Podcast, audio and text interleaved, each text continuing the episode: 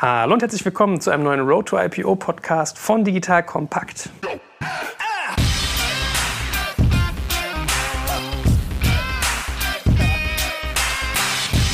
Mein Name ist Jörg Kaczmarek und es ist viel zu lange her, dass wir hier börsenorientiert nachgedacht und diskutiert haben. Aber das soll sich jetzt wieder ändern. Ne? Der, der, Sommer steht an, da kriegt man Frühlingsgefühle auch im unternehmerischen Sinne. Und wir möchten ja Leute gerne vorbereiten, das bis zur Börse vielleicht zu schaffen. Und da bin ich natürlich wieder in kompetenter Begleitung. Stell dich da bitte ganz kurz vor. Ja, ich bin Peter Fricke, ich äh, leite das äh, Deutsche Börse Venture Network und wir bringen Unternehmen verschiedener Wachstumsphasen mit den entsprechenden nationalen und internationalen Investoren zusammen und begleiten sozusagen Unternehmen über ein dediziertes Trainingsprogramm, über Gespräche zu Kapitalthemen um ihnen sozusagen den Weg an die Börse zu ermöglichen und aufzuzeigen. Mhm. So, und da bist du heute auch unser idealer Gesprächspartner. Wer unsere Reihe aufmerksam verfolgt hat, merkt, wir wählen immer so ein bisschen gezielt aus. Ja? Also mal ist es irgendwie der Erik, wenn wir wissen, so, es sind irgendwie Themen, die so eine gewisse äh, Brücke bauten. Zum Beispiel hier bei äh, Angelist hat das ja ganz gut gepasst. Oder die Renata, als wir irgendwie Delivery Hero beleuchtet haben, wie so ein IPO eigentlich abläuft. Und du bist heute, glaube ich, wirklich auch super geeignet, weil wir ja genau darüber sprechen wollen, wie man eigentlich diese Verbindung, diesen, diesen Netzwerkcharakter von Unternehmern und vielleicht auch Unternehmensstandorten, also was ich, Berlin, Frankfurt, München und Co. verbessern kann. Und äh, das fängt ja ganz, ganz ursprünglich an mit einer Rolle, die ganz viele Leute, glaube ich, immer so ein bisschen lustig finden, wenn man den Namen hört, mit den Engeln, ja, den äh, Business Angel. Und äh, da haben wir heute einen Veteranen mit als, als dritten Partner an Bord. Äh, stell doch du dich doch ganz kurz vor, bitte, lieber Andreas. Ja, vielen Dank für die freundliche Einführung. Andreas Lukic ist mein Name. Ich bin der Vorsitzende der Business Angel Frankfurt Rhein-Main. Das ist eines der ältesten äh, deutschen Business Angel Netzwerke, gegründet 2000, inzwischen das größte. Und da kümmern wir uns in der Tat um die Seed- und die Early-Stage-Runde, ähm, also quasi wenn Family, Friends and Fools schon alles gegeben haben und die Gründer eben die erste Finanzierung für die ersten ein bis drei Jahre suchen. Mhm. Also man muss das nochmal äh, betonen, 1995, da hatte ich noch nicht mal Abitur. Ja? da hast du schon den Unternehmensstandort Deutschland vorangebracht durch deine Arbeit. War die sogenannte erste New Economy.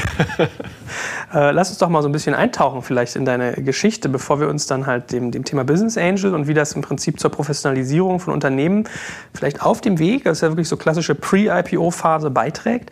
Äh, sag uns mal so ein bisschen was zu dir. Wie bist du da so reingestolpert in dieses Geschäft? Was ist dein Background? Also Background ist ähm, Private Equity. Ich war in den 90ern noch angestellt, also im klassischen Beteiligungskapital, also mittelständische und sogenannte Large Cap Buyouts.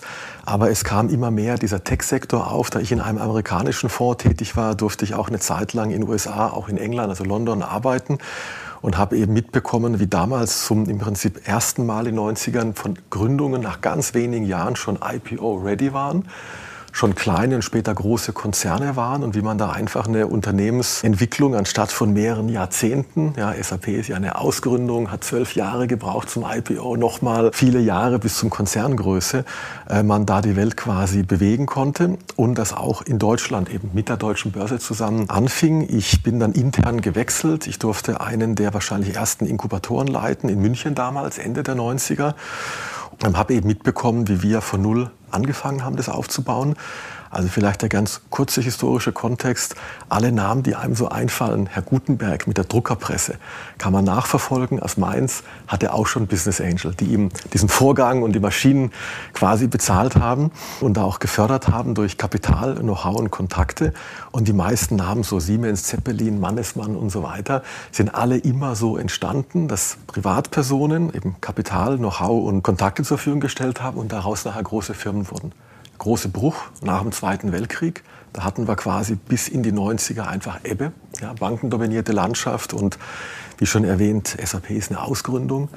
Ja, und dann gab es eigentlich erst wieder in den 90ern die Zalandos, Rockets und wer da so alles, vor allem hier in Berlin, tätig war, natürlich auch in Frankfurt. Muss ich einfach als ein bisschen Lokalpatriot erwähnen.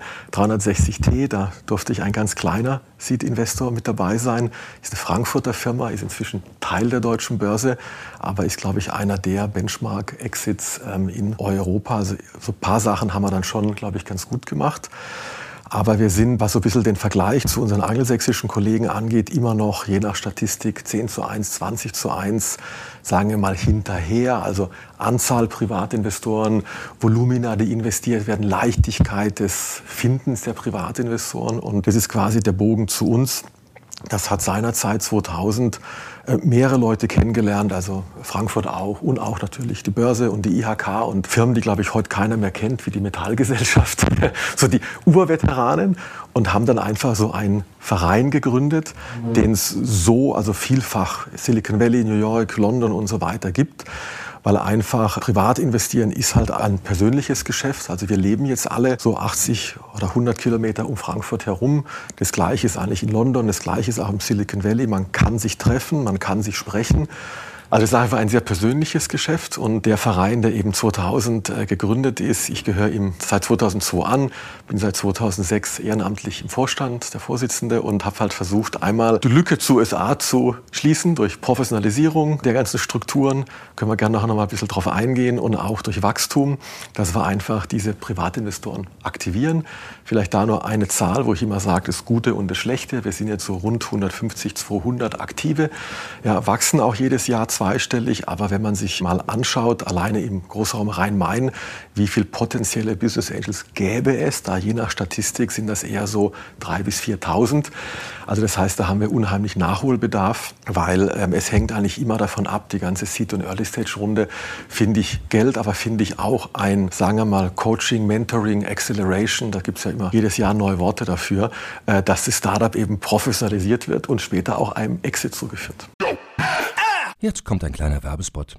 Aufgepasst. Du kennst es doch sicherlich auch. Der Frühling ist im vollen Gange, es müsste mal wieder geputzt werden oder auch ausgemistet. Also wir haben das Thema auf jeden Fall gerade, denn nach unserem großen Live-Treffen von unserem Business Club Makers and Shakers misten wir gerade unseren ganzen Keller aus und dabei gibt es auch Dinge, da habe ich gar keine Lust, die aufwendig ins Internet zu stellen, sondern suche Hilfe. Und zwar haben wir da einen spannenden Partner, den kennst du bestimmt auch schon, denn mit Rebuy kannst du deine gebrauchten Artikel, wie zum Beispiel Bücher, Musik, Filme oder Technik wie Smartphones, HiFi und vieles mehr verkaufen. Komplett stressfrei, ohne lästige lästiges Erstellen von Anzeigen und vor allem ohne stressige Kommunikation mit KäuferInnen. In nur 30 Sekunden findest du heraus, wie viel Geld du für deine Artikel bekommst und wenn dein Artikel im Lager von Rebuy angekommen ist, bekommst du das Geld ganz automatisch schon sechs Tage später ausgezahlt. Also, mach's wie wir, spar dir doch einfach das Text- und Abfotografieren deiner Schätze und besuche direkt Rebuy. Unter digitalkompakt.de slash Rebuy habe ich dir eine Weiterleitung eingerichtet und alle Infos findest du wie immer auch auf unserer Sponsorenseite unter digitalkompakt.de slash Sponsoren. Werbung Ende.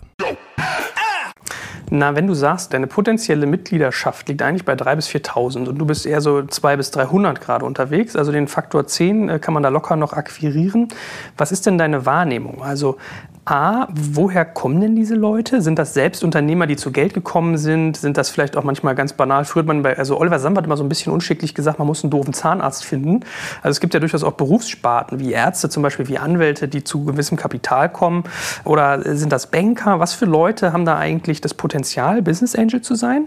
Wir sollten wahrscheinlich auch darüber reden, was, was, was ist der typische Business Angel sowieso? Also wir clustern gleich mal. Wenn die sozusagen mit jemandem wie dir in Kontakt kommen und die dafür sensibilisierst, Passt das dann eigentlich? Also sind diese 4000 Leute, die da potenziell irgendwie im Rhein-Main-Gebiet in Frage kämen, sind die wirklich Business Angel tauglich? Ja, das waren jetzt viele Fragen. Also mit, Oliver Samba anzufangen. Ich kenne ihn und seine Brüder noch aus den 90ern, wo die auch mal angefangen haben. Ihn würde ich natürlich als High-Class Champions League Super Business Angel bezeichnen. Ja, selber aufgebaut, Serienunternehmer, Investoren akquiriert und so weiter. Die ganze Finanzierungskette aufgebaut. Ähm, bei uns ist die Lage natürlich so, also die Zahnärzte, die würden wir mal in Anführungszeichen ausklammern. Das sind quasi eher ähm, mal, Personengruppen, die sich vielleicht mit Crowdfunding und anderen Instrumenten wohler fühlen, wo sie einfach mal irgendwo mitgehen. Bei uns würde ich sagen, wir haben auch Code of Conduct und ähm, Statuten.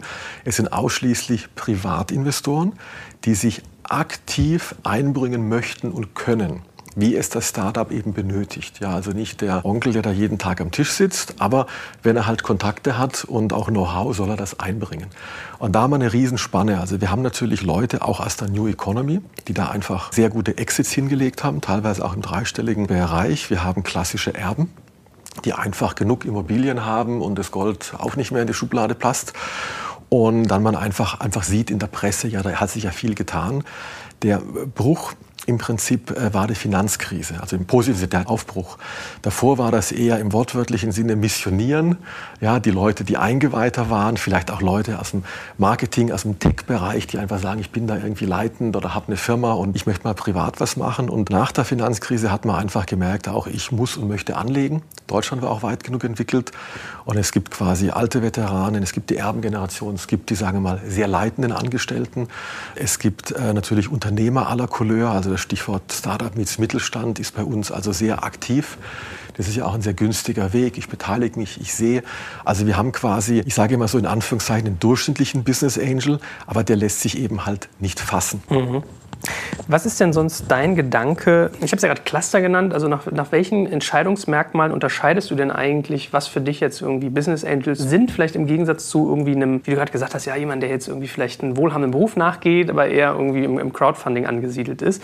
Also wonach clusterst du Business Angels? Eigentlich die Kernfrage. Also ich würde so im klassischen Sinne clustern also eben auch aus den USA kommen, die haben da relativ strenge Regeln seinerzeit aufgebaut. Also erstmal ist ein Investor, der muss sich leisten können, ein paar Zehntausend oder ein paar Hunderttausend in sogenanntes Hochrisikokapital zu investieren.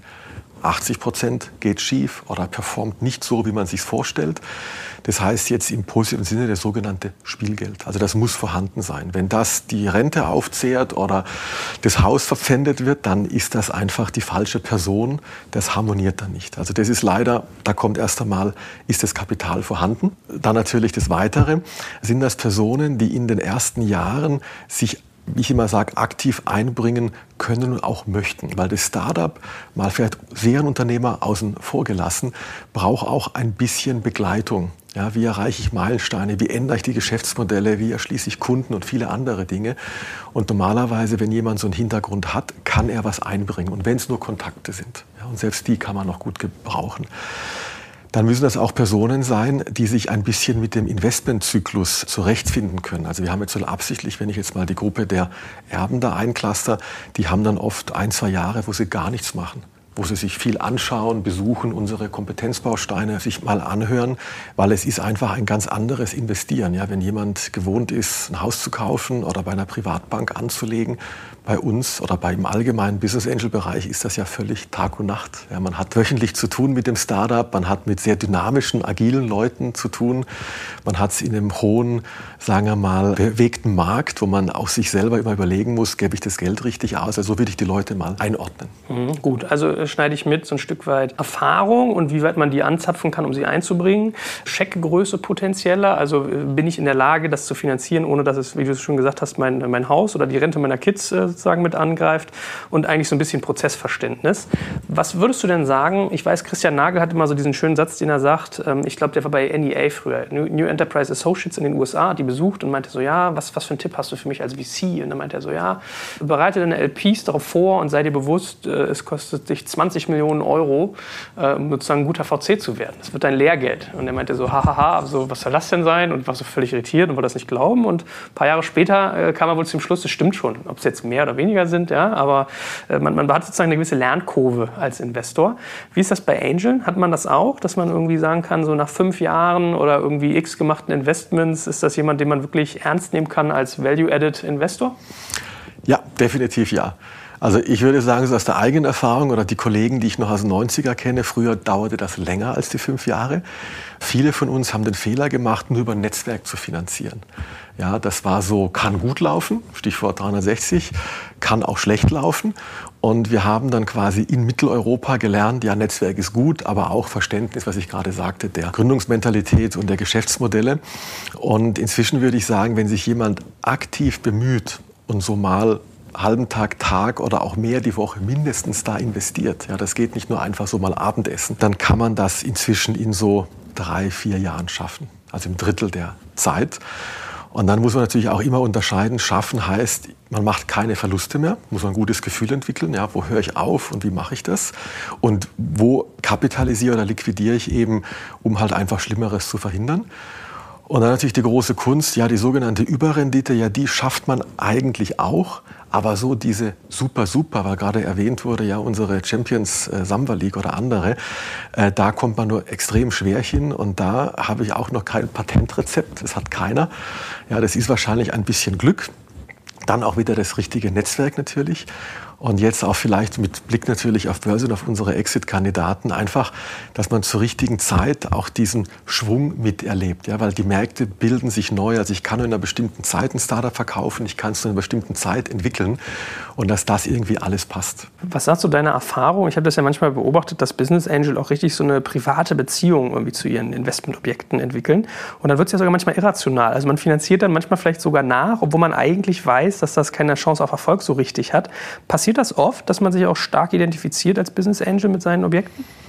Ja, das würde ich auch eher als die Regel bezeichnen, weil einfach durch die persönliche Nähe, also es halt bei uns, also wir haben einen Screening-Prozess und der ist eigentlich so in einem Teil recht anonym. Ja, wir filtern so 900 ähm, Startups jedes Jahr so auf vier bis sechs pro Monat, die wir uns anschauen. Das sind eher Standardprozesse und so weiter. Aber nachher, wenn wir dann die einzelnen äh, Gründer einladen, dann bilden sich erst einmal Patenschaften. Man braucht so einen Monat, zwei, bis man wirklich schauen kann, ob man gegenseitig äh, da das Vertrauen und das Investment aufbauen kann. Und dann bilden sich, also Startups dauern ja im Schnitt zumindest mal ein bis äh, vier Jahre, bilden sich schon Beziehungen aus. Und man geht ja immer durch Täler und durch Berge. Das heißt, ich kenne eigentlich niemand, der da nicht mit einem Teil des Herzens dran hängt. Und ja, es ist schwer, ist mal von der Sachlichkeit her, Entscheidung zu treffen, geht ein Geschäftsmodell wirklich nicht oder muss ich nur etwas ändern?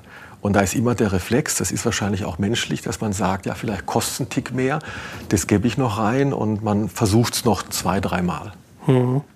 So, jetzt fiel ja schon der Begriff Netzwerk. Wir haben ja zwei Netzwerke hier eigentlich sitzen. Beides Menschen, die im Prinzip andere miteinander verbinden wollen. Lass uns auch mal ein bisschen eintauchen, weil es gibt bestimmt ganz viele, die jetzt zuhören und sagen, oh, ich brauche selber gerade Kohle für meine Gründung. Das ist alles so ein Krampf und die sind also unorganisiert und meh, meh, meh, meh, meh. Also man hat ja sozusagen auch als Gründer da viele Leidenswege, die man manchmal gehen muss. Vielleicht tauchen wir mal ein und versuchen zu verstehen, wie ihr jeweils als Netzwerke für euch funktioniert und vielleicht auch zusammen. Äh, Peter, fang mal ganz kurz an mit euch. Wie ist das? Also viele Leute sagen vielleicht so, huch, deutsche Börse, wieso machen die denn Venture Network? Das ist ja irgendwie merkwürdig. Was ist denn so euer Vorgehen, um diesen ganzen Prozess und auch Angels und Investoren, ihr seid ja mehr auf die spätere Phase eigentlich fokussiert, ne, ähm, zu organisieren? Also vom Phasenfokus starten wir ja eigentlich so in der Post-Seed Series A Phase. Also eigentlich genau dann, wenn die Business Angels langsam entweder aussteigen oder das Follow-up-Investment nötig ist.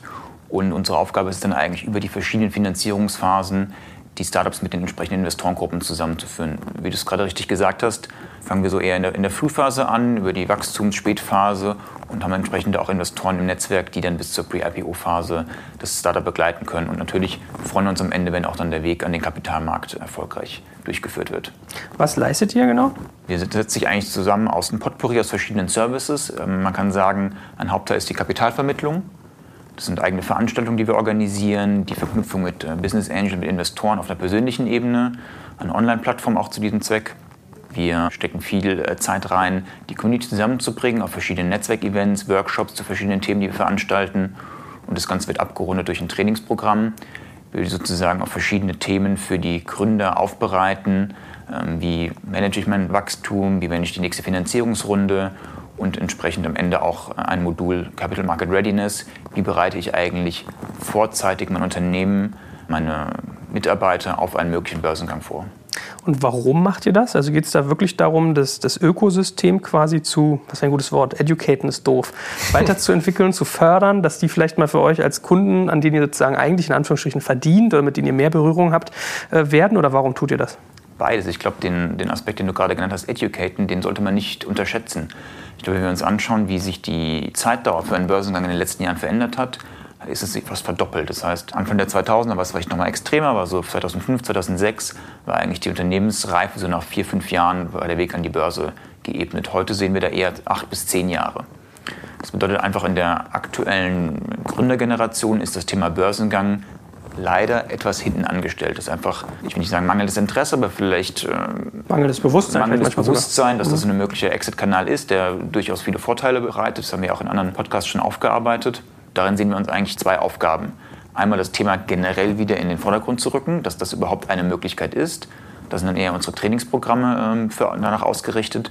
Und auf der anderen Seite Klar würden wir uns freuen, wenn wir dadurch unsere IPO-Pipeline langsam aber sicher aufbauen und am Ende es auch zu erfolgreichen IPOs dann in der Frankfurter Börse kommt. So, wenn jetzt Gründer zuhören, was müssen die tun, um bei euch im Prinzip Investoren vorgestellt zu bekommen, auf diese Events zu dürfen, geeducated zu werden? Wir haben sozusagen ein Anforderungsprofil, was wir gemeinsam mit den entsprechenden Investoren erarbeitet haben. Und sozusagen die erste Stufe für unsere Mitgliedschaft ist Early Select Programm. Und dort muss man von fünf Kriterien drei erfüllen, die sich bewegen im Bereich eine Million Umsatz, 100% Wachstum oder business-spezifische KPIs, eine Million aufgesammeltes Kapital durch einen Lead-Investor oder completely bootstrapped. Und von diesen fünf müssten dann drei erfüllt sein. Okay, aber man merkt, äh, was du gerade gesagt hast, das ist ja wirklich schon ein bisschen, bisschen more advanced als jetzt jemand, der nur eine Idee hat ne, ohne Paper. Andreas, kommt ihr da ins Spiel oder wie muss man euch sozusagen sich vorstellen aus Gründersicht jetzt als Netzwerk? Also aus Gründersicht sind wir erst einmal ein Verein, so negativ das auch klingen mag. Ja, das heißt, es sind bescheidene Ressourcen, und es sind natürlich auch Prozesse, die an vielen Menschen hängen. Also wenn der Gründer kommt, da hat der Gründer oft die Vorstellung, Geld gibt's morgen und alle haben schon auf ihn gewartet. Das ist also nicht, das ist auch im Ausland so nicht. Also bei, bei uns kann der Gründer erwarten, er kann sich bewerben, absichtlich mit einem Formular, weil wir halt die, die sich sehr gut darstellen können und auch die, die vielleicht einen technischen Hintergrund haben, in der Regel oder einfach auch so Teams sind, die noch nicht so richtig im Marketing investiert haben, dass wir die einigermaßen beide erfassen. Wir haben so jeweils 20, 30 äh, Privatinvestoren, die ein Screening-Committee bilden, die sich das alles anschauen, die dann, wie gesagt, von den 900 plus minus so auf die vier bis sechs, die wir jeden Monat einladen, das eben runterscreenen. Immer aus der Brille, ist es finanzierbar, ist es skalierbar und ist es auch exitfähig. Ja, das ist ja für uns quasi wichtig. Also das ist ja immer die sogenannte Investorensicht. Ja. Dadurch, dass wir viele Mitglieder haben, auch unterschiedliche Richtungen, haben wir absichtlich keinen Sektorfokus. Also wir haben irgendwie schon alles gehabt, ja vom Radiosender bis zur Software bis zu irgendwelchen Getränken. Und das ist also absichtlich so, weil die Investoren sollen ja selber selektieren. Wir haben dann für Gründer diverse Angebote. Wir haben angefangen von sogenannten Sprechtagen. Das könnte man jetzt auch schicker irgendwie bezeichnen, aber da gehen wir im Augenblick nur im Rhein-Main-Gebiet, aber auf die führenden Hochschulen und erzählen einfach mal, sind Finanzen gut, wichtig, richtig? Was macht ein Business Angel? Brauche ich einen Finanzplan? Brauche ich einen Businessplan? Und dass die überhaupt, dass die Schwelle fällt, dass ich jetzt Gründer ohne wohlhabendem Hintergrund, familiärem Netzwerk, vielleicht Serienunternehmer-Hintergrund, dass die auch an die Investoren zukommen können, weil denen fehlt das Geld. Äh, das andere haben wir eben monatlich äh, Matching-Veranstaltungen. Da generieren wir in der Regel so jetzt über unsere Anzahl der Angels so 20 plus minus Deals jedes Jahr. Das ist dann ordentlich, weil normalerweise investiert man immer so ein Prozent des Dealflows. Ja, wir sind dann eher so bei zwei plus. Wir haben diverse, wie es auch so schön jetzt heute heißt, Ökosystemaktivitäten. Ja, wir leben halt alle im Rhein-Main-Gebiet. Das heißt, wir vergeben auch Preise. Fintech Germany, wir haben Achema Gründerpreis, wir haben andere Initiativen, dass wir versuchen, das, was ich Finanzierungskette nenne, also ich brauche paar Zehntausend, ein paar Hunderttausend gibt es bei uns, dann brauche ich paar Millionen. Da ist schon wieder Peter erläutert hat, da brauchen wir so Partner, Händeringen wie das Venture Network, weil diese im einstelligen Millionenbereich und kleinen zweistelligen Millionenbereich, der Markt ist in Deutschland sehr düster. Also da brauchen wir selber Hilfestellung. Und da äh, müssen wir auch den Markt noch entwickeln, dass der Gründer, der dann so in Series A, Series B ist, dass der auch ohne große Probleme sich weiterentwickeln kann. Jetzt kommt ein kleiner Werbespot. Aufgepasst! Wusstest du, dass HR-Teams heutzutage mit mehr Aufgaben denn je konfrontiert sind? In der aktuellen Studie HR Trends, die Zukunft der Personalarbeit 2024 von Sage, wurden HR-Teams aus sieben verschiedenen Ländern und über 20 Branchen befragt, um top aktuelle Insights in der Entwicklung des Personalwesens zu geben. Sage entwickelt HR-Tools und Software für dein Unternehmen, um Lohnabrechnungen, Personalmanagement, Buchhaltung und mehr zu vereinfachen. So, und die Studie von Sage zeigt unter anderem, dass ganze 91% der HR-Teams angeben, dass ihre Arbeit Arbeitsbelastung im letzten Jahr zugenommen hat, aber gleichzeitig glauben 79 Prozent der Befragten, dass Automatisierung ihre Prozesse zukünftig verbessern und Zeit sparen kann. Ebenfalls spielt auch KI eine große Rolle. Derzeit nutzen etwa ein Drittel bereits Chatbots wie ChatGPT in ihren Prozessen und circa drei Viertel der PersonalleiterInnen sind sich bereits sicher, dass KI die Arbeitsweise im HR revolutionieren wird. Du merkst, die Studie ist vollgepackt mit Statistiken, überraschenden Erkenntnissen und Tipps für HR-Führungskräfte, die vorankommen wollen und zeigt eine Momentaufnahme der sich stetig wandelnden Rolle von HR heute. Am besten schaust du dir die Studie HR-Trends, die Zukunft der Personalarbeit 2024 selbst an. Unter digitalkompakt.de slash Sage, S-A-G-E, kannst du sie dir komplett kostenlos herunterladen. Und wie immer findest du alle Infos auch auf unserer Sponsorenseite unter digitalkompakt.de slash Sponsoren. Werbung Ende. Hm. Also habt ihr noch nicht so wie jetzt die Deutsche Börse, dass ihr sagt, das machen wir erst ab irgendwie Umsatz X oder wir brauchen irgendwie. Es ist ja ab Umsatz Null. Mhm. also Umsatz zu sagen, nach Umsatzcluster natürlich absichtlich nicht, weil das typische Startup hat keinen oder keine relevanten. Äh, wir schauen uns aber, wie gesagt, Finanzierbarkeit, Skalierbarkeit, Exitfähigkeit an. Mhm. Also ich will jetzt mal absichtlich keine Negativbeispiele machen, aber es gibt etliche Geschäftsmodelle, das sind halt kleine Betriebe. Da wird maximal ein kleiner Mittelständler draus. Da können wir nichts damit anfangen. Also wir sind nicht die Gründerberatung. Wir sind jetzt nicht irgendwie eine Förderinstitution, sondern wir wollen wirklich die, sagen wir mal, Top- oder die Champions League-Startups rausfiltern, weil wir die ja nachher auch übergeben. Ja, wir müssen die ja nachher auch den VCs oder einem strategischen Partner, wir haben aus unserem Netzwerk letztes Jahr mit Daimler und mit Bosch, also Flink und Kobi, so Fahrradcomputer-Exits gehabt und da müssen wir einfach schauen, dass das möglichst professionell abläuft. Jetzt hilft mir noch mal zu verstehen, was so den Regionalitätsfaktor angeht. Also ihr seid sektoragnostisch, ihr seid umsatzagnostisch, phasenagnostisch. Also Phase nicht ganz, es muss ja halt schon früh sein. Ne? genau. Also ein paar hunderttausend müssen reichen. Mhm. Den Rest können wir schlicht nicht. Ja, den können wir mit Partnern, aber das ist nicht unser Auftrag. Ja, äh, macht Sinn. Äh, wie ist das mit der Regionalität? Du hast ja jetzt sehr viel also über Rhein-Main-Gebiet geredet ja. und bei äh, Dealflow von 900 pro Jahr, das ist ja nicht verrückt. Also ich habe irgendwie VCs hier sitzen, die haben 4000 pro Jahr. Die haben natürlich aber auch teilweise paneuropäische Ausrichtung und haben dann schon einen Sektor. Aber gerade wenn du sagst, ihr habt keinen Sektor, also ihr würdet theoretisch euch auch irgendwie, was weiß ich, ein Chemiewerk angucken, wenn es Sinn macht oder so, ja, also ja. skalierbar und so weiter.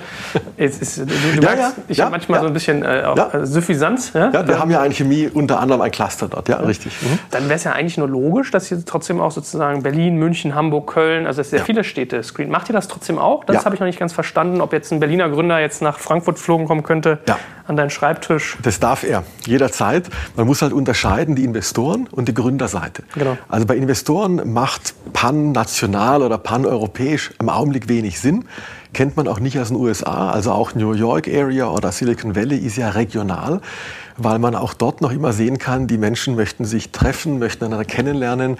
Sie müssen ja bei uns die letzten, glaube ich, zehn Jahre sind quasi ausschließlich Club- oder Syndikatdeals. Also zwei bis vier Investoren gehen zusammen und das geht nicht ohne Kaffee trinken und so weiter. Das heißt, deswegen heißen wir auch Business Angel Frankfurt Rhein-Main. Und ich glaube, wir haben Koblenz, ist das weiteste, das sind, glaube ich, so 160 Kilometer.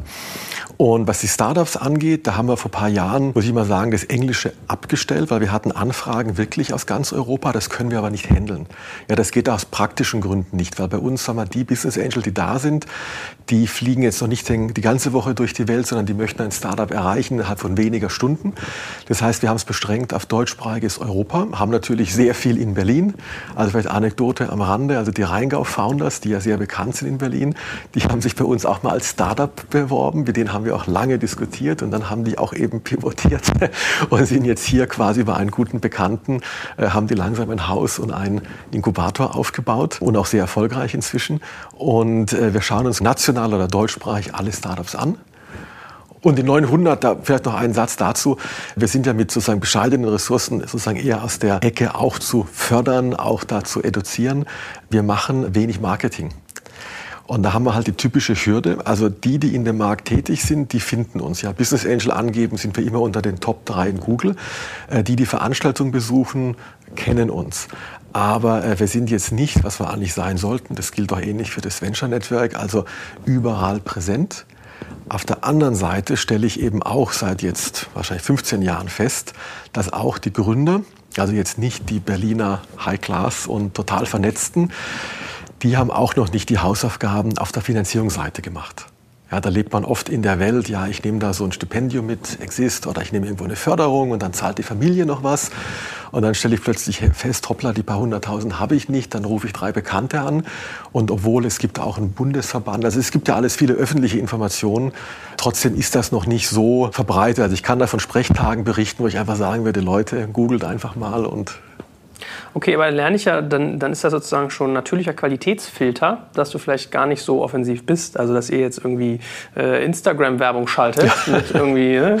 Genau, kann man. Ja. Being on a coffee with a founder, das ist ja. nachvollziehbar, aber dass ihr sozusagen sogar sagt, okay, das ist so eine Komfortzone, die ist vielleicht manchmal gar nicht so schlecht.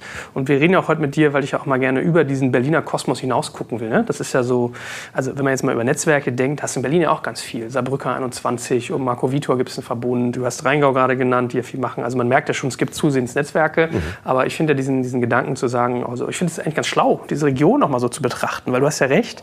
Dann hatte ich neulich jemanden, ich weiß gar nicht mehr, wer das war, es war ein Unternehmer, der meinte, ja, unsere Produkte sind ziemlich teuer und dann heißt es immer, nördlich von Mainz brauchen wir gar nicht gucken, so nach dem Motto. Ich glaube, das war ein bisschen aggressiv, ja, oder nördlich von Mitteldeutschland brauchen ja. wir gar nicht gucken, weil da können sich die Leute das Produkt eh nicht leisten. Also sprich, ihr habt eigentlich einen hohen Wohlstandsfaktor an Leuten in eurer Region, da macht das schon Sinn.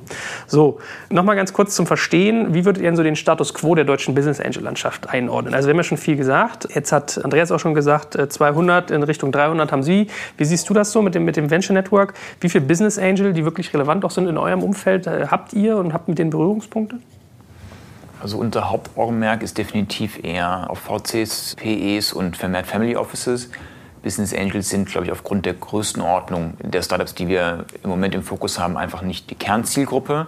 Und deswegen aber auch sozusagen hier der Schulterschluss, dass man sagt, der gute Dealflow, der über die Business Angels reinkommt, der wird dann bei uns sozusagen aufgenommen und dann unserem Investorennetzwerk für Follow-up-Runden vorgestellt. Ich glaube, das ist auch so ein bisschen der Hintergrund hier, dass man sagt, okay, man hat dann ein lokales Netzwerk, äh, wo vielleicht auch dann hauptsächlich die, die Gründer und Startups herkommen und wir ermöglichen dann nochmal über unser doch sehr stark nationales, überregionales, fast internationales Netzwerk, da auch nochmal den Schwerpunkt drauf zu legen, zu sehen, okay, hier in dieser Region passiert auch einiges und es muss nicht immer nur Berlin, Hamburg oder äh, München sein. Ne?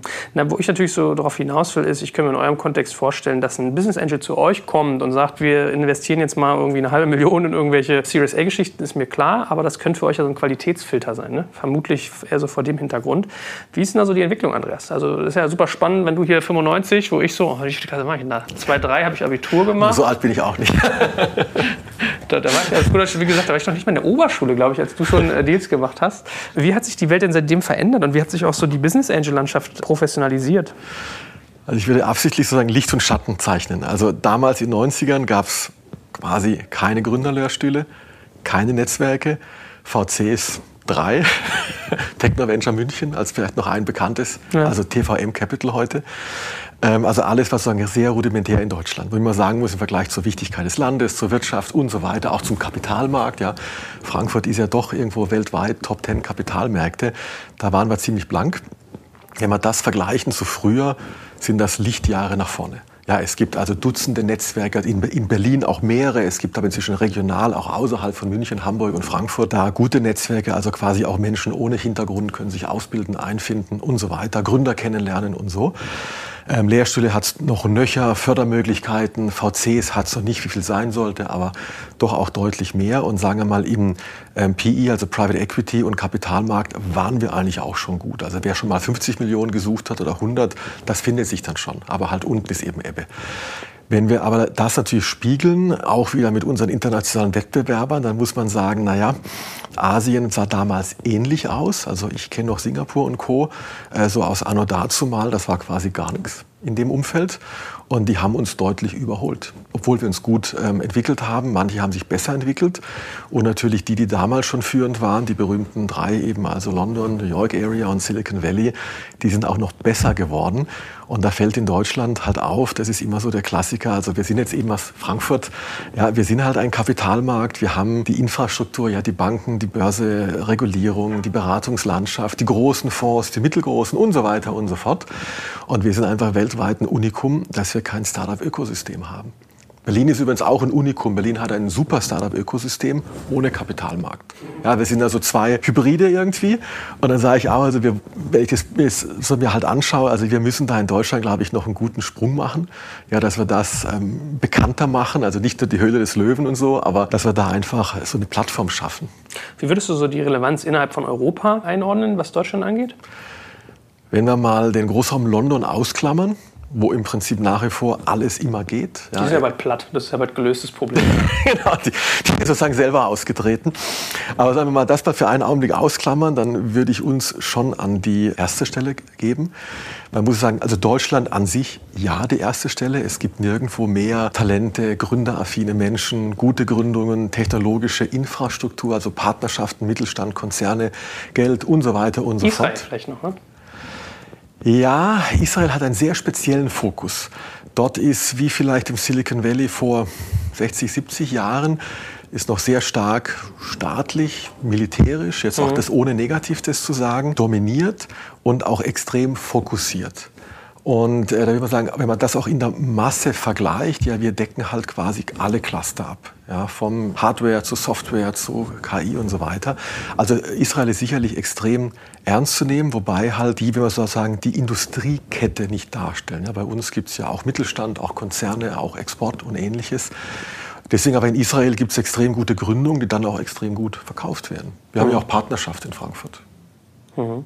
Aber Mittelstand ist ein gutes Stichwort, das wollte ich dich auch gefragt haben. Wenn du natürlich sagst, Rhein-Main-Gebiet und viele aus dem Unternehmerumfeld oder vielleicht Family Offices, die Erben sind, wie ist denn so der Wahrnehmungsgrad innerhalb des, des Mittelstandes, was im Prinzip so Investments in eher risikoreiche Sachen angeht? Weil erfahrungsgemäß sind ja so die Berührungen mit solchen Akteuren eher ein bisschen schmerzerfüllt ja. für Unternehmer, ne?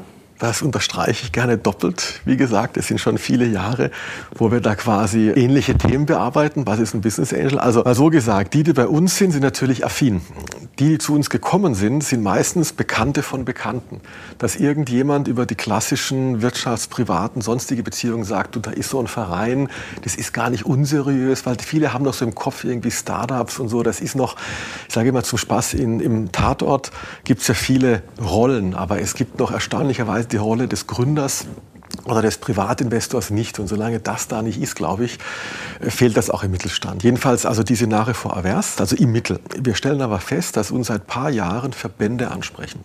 Ich will jetzt keine Namen nennen, aber extreme renommierte Verbände, Industrievereinigungen. Wir haben vielleicht zwei Sachen, die man auch erwähnen kann, sowohl im Fintech- Insurtech-Bereich, mit Frankfurt Main Finance gemeinsam, das ist das Netzwerk, ihr seid ja auch Mitglied, und genauso im Chemie-Pharma-Bereich, also Achema, Verband Chemischer Industrie und so weiter, Dechema, dass wir da jetzt gesehen haben, die Verbände öffnen sich. Wir diskutieren auch im Börsenverein des deutschen Buchhandels, also Medienlandschaft, Rechtehandel, und ohne so einen Schulterschluss geht das da auch nicht. Man muss irgendwo die paar tausend Mitglieder ansprechen. Also Willigkeit ist da.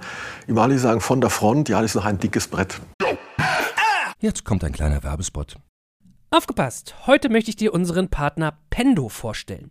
Pendo ist eine All-in-One-Lösung für Produktanalyse, Produktentdeckung, In-App-Anleitungen und Session-Replays, damit du die Benutzererfahrung sowohl deiner KundInnen als auch der Mitarbeitenden deutlich verbessern kannst. Auf KundInnenseite kannst du also den Wert deines Produktes und die Nutzungsdauer maximieren. Dadurch werden deine NutzerInnen motiviert, mehr Produkte zu erwerben. Und für deine Mitarbeitenden wiederum wird die Produktivität gesteigert, indem die Nutzererfahrung von internen oder externen digitalen Tools erleichtert wird, um diese dann auch effektiver zu nutzen. Wenn du also die User Experience in deinem Business steigern möchtest, solltest du unbedingt mal bei Pendo vorbeischauen. Unter digitalkompakt.de slash Pendo habe ich dir eine Weiterleitung eingerichtet, schreibt sich P-E-N-D-O und dort kannst du das Ganze sogar einfach mal gratis testen. Und alle Infos findest du wie immer auch auf unserer Sponsorenseite unter digitalkompakt.de slash Sponsoren.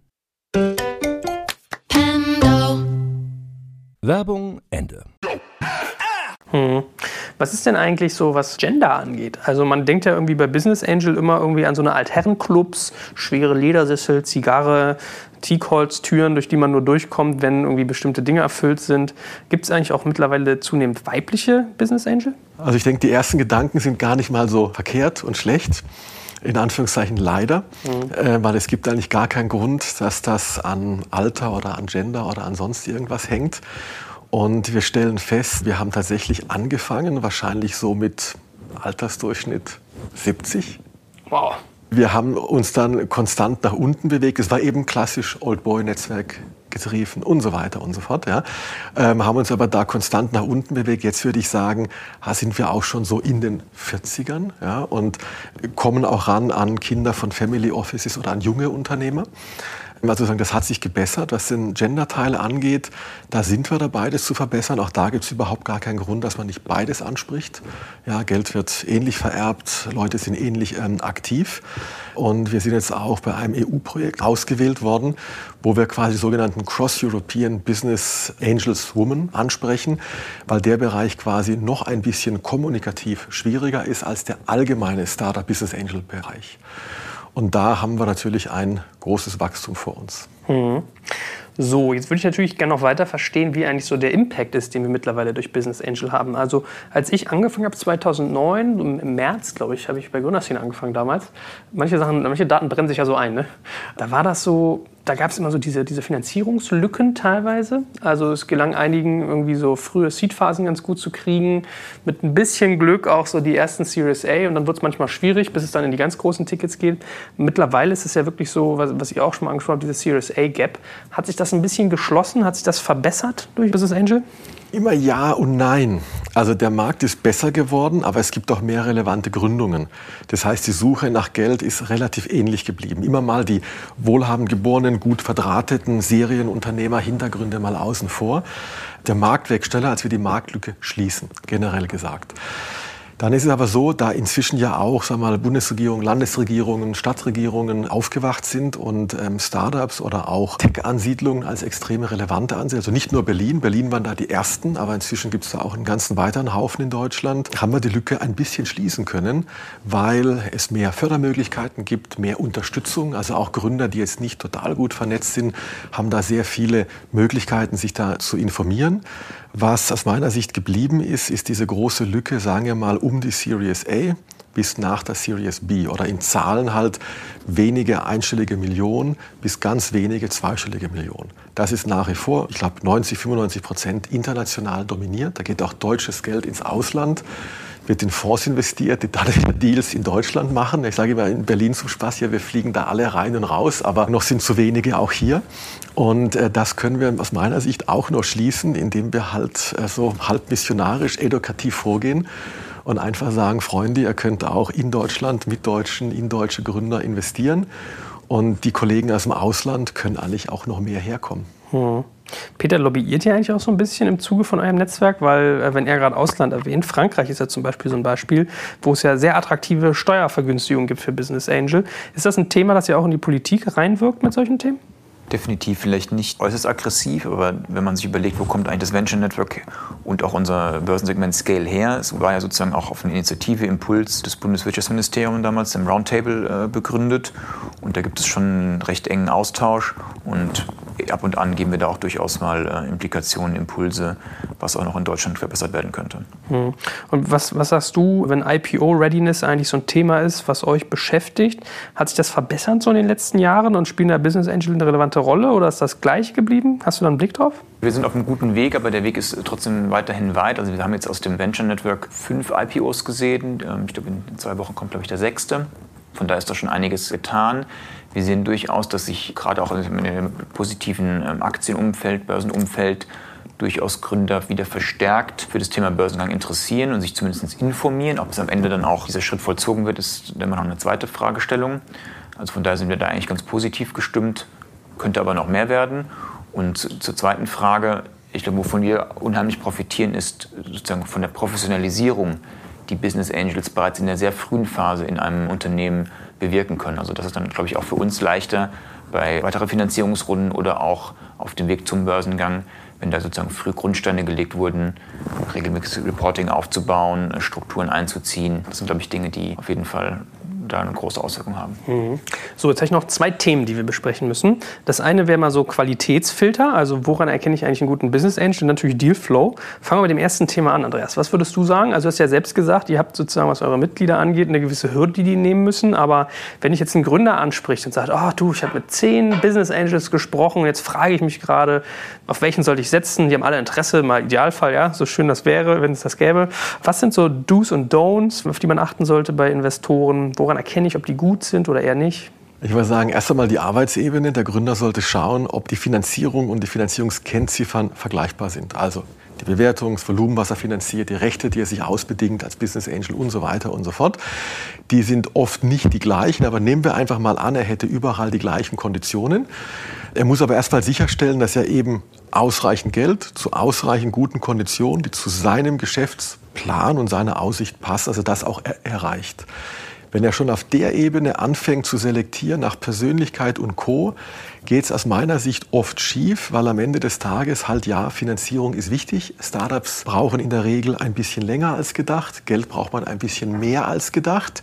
Und wenn es knapp ist, dann ist die Wand halt sehr nahe. Das heißt, erst einmal Finanzierungskennziffern, aber angenommen, die wären alle gleich von diesen zehn.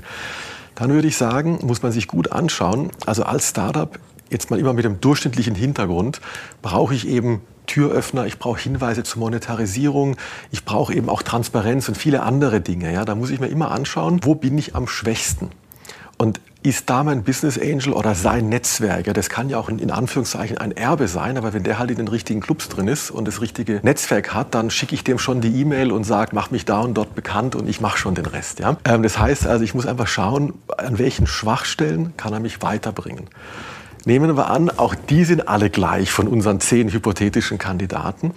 Dann würde ich mir noch anschauen, mit wem kann ich menschlich so gut, dass ich den nicht nur als Pseudo-Beirat, was ja oft so vergeben wird, sondern als echten, wie immer auch Sparingspartner, Partnerbeirat wirklich am Tisch haben möchte, also wortwörtlich, dass ich sage, komm jede Woche, man trifft sich mal und gib du mir mal, vielleicht bist du älter oder hast, ich weiß nicht, was für einen Hintergrund, ja, was ich jetzt nicht habe, gib einfach einen Teil deiner Zeit und deiner Erfahrung da mit, weil in den ersten Jahren einfach Ressourcen im Start-up fehlen. Ja, wenn ich das Geld gedeckt habe und die Geschäftsentwicklung, dann muss ich einfach schauen, dann kriege ich noch Füße und Hände, die arbeiten. Und meistens, spätestens wenn ich bei dem dritten Kriterium bin, dann sind die zehn nicht mehr gleich. Mhm. Dann würde ich mir einfach den einen aussuchen. Hast du sonst so Punkte, auf die du guckst, an denen du irgendwie, sagen wir mal, zum Beispiel Unerfahrenheit ablesen kannst? Also ich kann dir mal ein paar Beispiele geben. Ich habe zum Beispiel meine Momente, wenn Investoren irgendwie, also Business Angel, sehr früh sehr, sehr viel Prozent wollen, also signifikant über 30 Prozent, schlechtes Zeichen. Also wer irgendwie anfangs 50 Prozent will, hat, glaube ich, so die Anreizkurve nicht verstanden und die, die weitere Entwicklung. Oder wenn man mal so Höhle der Löwen anschaut zum Beispiel, so diese, diese ganze Attitüde, wir pitchen vor irgendwie Investoren und es ist wie so ein bisschen wie so ein Thron, ja, also nicht auf Augenhöhe, finde ich schlechtes Zeichen. Oder anderes Beispiel bei Höhle der Löwen immer so, ich will 25,1 Prozent haben. Und dann sitzt der Zuschauer und denkt so, hä, was hat das denn zu tun? Wenn er ein bisschen versierter ist, dann weiß er, das hat mit Sperrminoritäten zu tun in der Firma.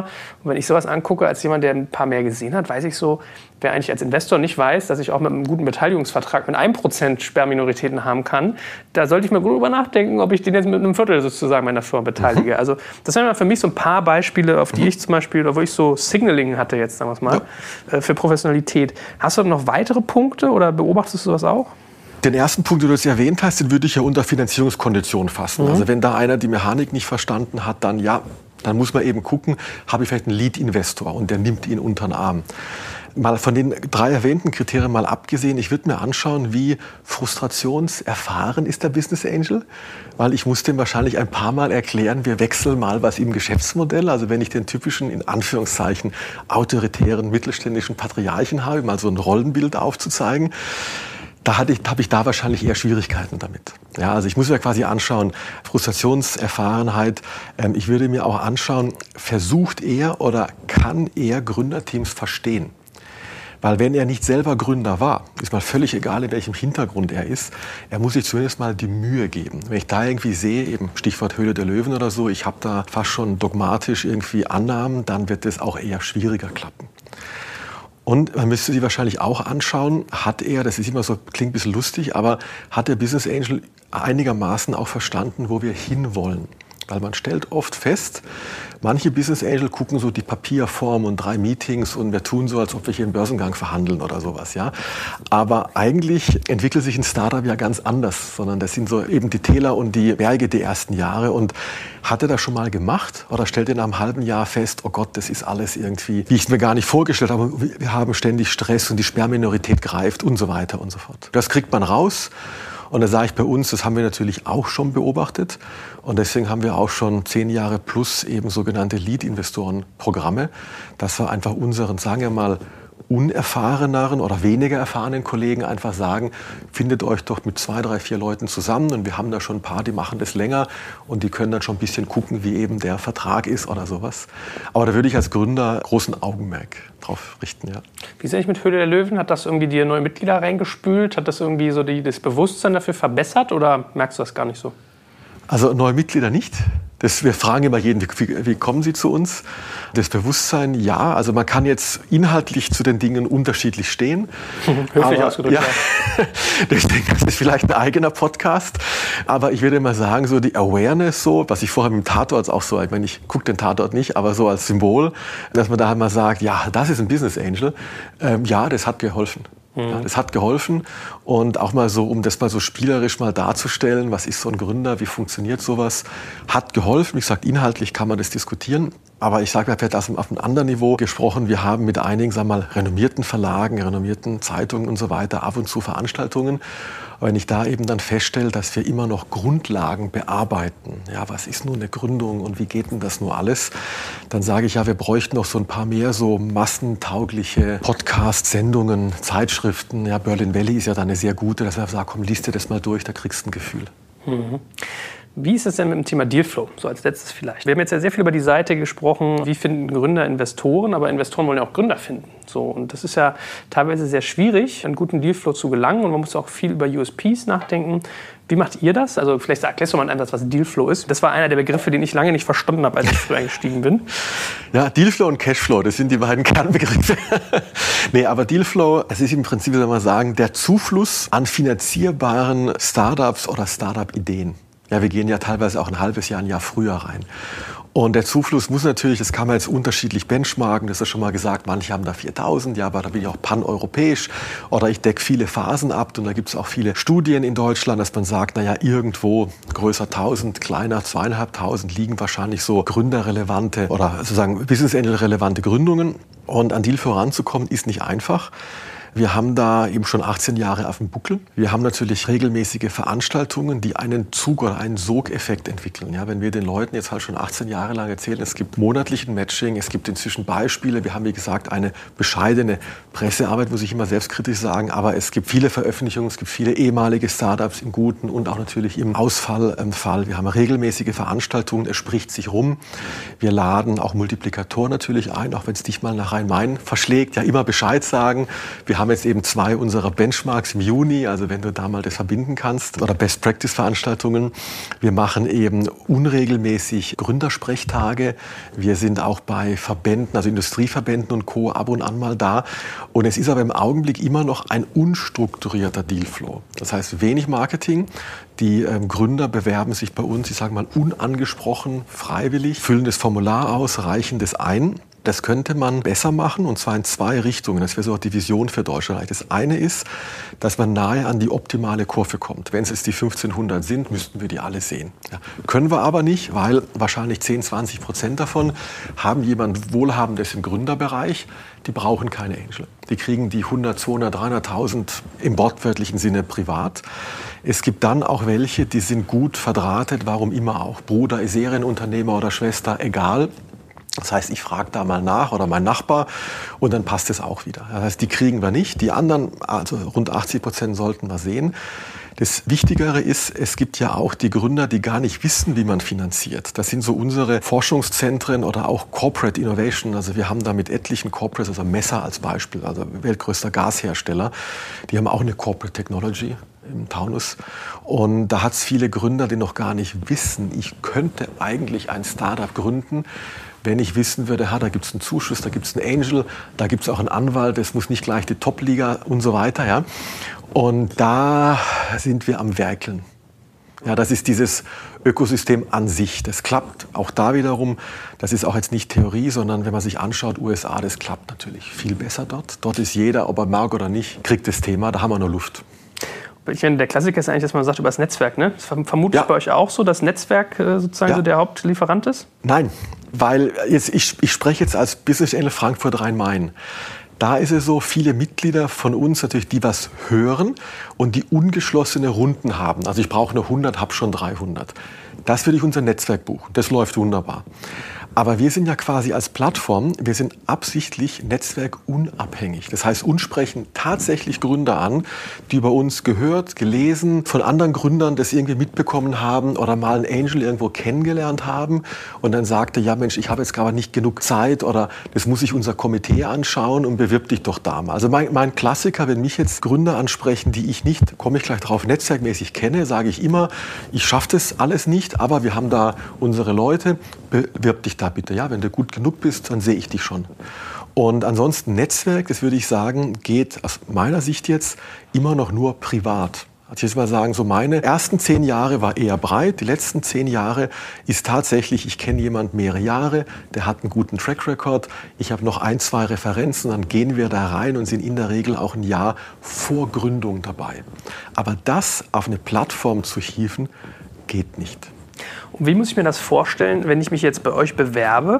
Das ist ja eigentlich so, die Perlen willst du ja gar nicht mit so vielen Leuten teilen als Business Angel. Ne? Also wie, wie macht ihr das denn? Habt ihr so eine Art äh, Dashboard, dass alle eure 200 Mitglieder dann irgendwie sehen können, okay, guck mal, hier gibt es gerade was im Fintech-Bereich, super heiß, der Typ ist gut. Hm, hm, hm. Oder wie muss ich mir die, die Distribution der Deals quasi vorstellen? Also die sozusagen, äh, die Bewerbungen kommen ja online. Also da rauschen ja dann E-Mails oder in welcher Form immer auf das Ganze rein. Und da schaut sich ein kleiner sozusagen Angestelltenkreis an. Also wir haben auch einen Geschäftsführer angestellt, wir haben einige Aushilfskräfte und die haben kein Eigeninteresse. Ja, die wickeln das ab. Also das ist nicht so, dass dann unterm Tisch gleich ähm, die richtigen Deals da irgendwie verschoben werden, sondern die ähm, leiten es an das Screening-Komitee weiter. Im Screening-Komitee haben wir wechseln so 20, 30 echte Business Angels, die da auch, jetzt in dem Fall ehrenamtlich, einfach die Arbeit eines typischen Investmentskomitees machen, ja, eine Einschätzung geben. Und da ist es so, die sehen das alles, aber dadurch, dass wir in der Regel im Club, das ist in Berlin auch nicht anders, man investiert heutzutage, sage ich mal, immer eher im Club. Äh, da ist es eher so, dass die vielleicht sagen, finde ich total super, die auf jeden Fall bitte einladen. Und ich gebe vielleicht sofort eine Referenz oder eine Patenschaft blanko. Das passiert, ist aber nicht schädlich für die Plattform. Was danach passiert, ab dem im Newsletter bekannt machen, das ist dann unser Dashboard quasi. Wir haben noch die altmodische Version des Newsletters oder halt den Klassiker der Abend. Dann ist es in der Regel so, es bilden sich eben die Partnerschaften und dann wird der Business Angel schon dafür sorgen, weil der kennt seine Schwächen. Der weiß dann schon, bin ich Marketing schlecht, also ich habe hier zwei, drei Kollegen, komm, du investier auch nochmal einen 50er oder sowas. Ja, und äh, das, was du ansprichst, ist natürlich ein spannender Bereich. Das ist der Bereich, wo ich jetzt mal so sagte, den sehen wir nicht unbedingt. Hm. Das sind diese Perlen, man muss immer aufpassen, ob die Perlen inhaltliche Perlen sind. Da täuscht man sich oft. Ja? Die Perlen vom Netzwerk her, die sehen so Netzwerke nicht, weil die Perlen haben schon, die kommen hin und sagen, ich habe schon 100 und zwei Interessenten und dann noch drei so, nennen wir es mal Beiräte und gib du mir noch irgendwas. Aber da muss ich mal sagen, das läuft in Deutschland, vielleicht sogar ein bisschen zu viel für meine Verhältnisse, weil du kannst eigentlich, wenn man jetzt mal rein auf der fachlichen Ebene ist, du kannst eigentlich nicht eine Geschäftsidee anhand des Netzwerkes abschätzen. Das ist, wo ich vorher so ironisch sagte, Ende der 90er haben wir alle so, wer kennt wen, ich gebe dann auch noch ein paar Euro oder D-Mark hinzu. Äh, das läuft so nicht. Hm. Last but not least, jetzt hast du gesagt, bewirb dich mal übers Formular. Wenn du gut bist, werde ich dich schon sehen. Was muss ich denn tun? Also wie sieht eine gute Bewerbung bei euch aus? Was sind Do's und Don'ts in der Ansprache? Worauf kommt es an? Vielleicht kannst du da noch so einen abschließenden Tipp geben. Also Formular klingt immer sehr bürokratisch deutsch. Haben wir aber vor etlichen Jahren eingeführt, weil wir festgestellt haben, es gibt die Super-Startups mit den fantastischen Folien, Marktstudie, perfekt. Und es gibt halt in Anführungszeichen den Techniker, der halt zum allerersten Mal drei Folien malt. Und wir wollen da niemanden im negativen oder im positiven Sinne diskriminieren. Deswegen haben wir gesagt, als ein Formular, Ihr dürft herzlich gerne euren Businessplan da einkopieren, aber bitte mit einer Systematik, dass das einigermaßen systematisch konstant ist.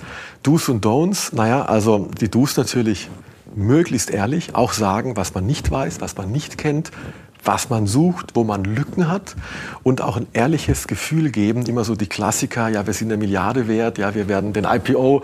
Also ich muss sagen, das Gegenstück zur Börse einnehmen. Wie oft wir hören, wir sind IPO-ready und das ist ein sicherer Börsengang, das ist schon in witzigen fast. Ja, also da eine gute Einschätzung. Dass man einfach sagt, hier, das kann ich, das kann ich nicht, da suche ich und ein gutes Gefühl auch geben, das, was ich meine mit aus unserer Sicht Exit-Fähigkeit, wie kommt das Geld eigentlich zurück? Ja, wenn da mir gesagt wird, wir könnten uns einen Börsengang vorstellen, ja, witzig, ne? Sondern dass wir einfach sagen, schau, schau her, also es gibt vielleicht ein tragfähiges Geschäftsmodell oder ich könnte einen Teil verkaufen oder das und jenes. Das sind so die eher sozusagen, wo wir den Rat geben würden, ja, und vielleicht ein bisschen an der Marketing-Ebene nicht zu dick auftragen. Mhm. Hervorragend. Das war doch ein bunter Ritt durch eine Business Angel Szene, die man nicht hier durch Berlin Mitte sozusagen geprägt ist, sondern auch mal den, den Horizont weitermacht. Ich danke dir ganz herzlich, dass du uns so viel Wissen und Zeitgeist auch mitgebracht hast. Und äh, dir natürlich auch, lieber Peter. Also man sieht äh, auch an der Börse, was eigentlich späte Phase ist, macht man sich über den frühen Moment Gedanken. Ja, hat viel Spaß gemacht und freue mich, euch mal wiederzusehen. Herzlichen Dank. Vielen Dank.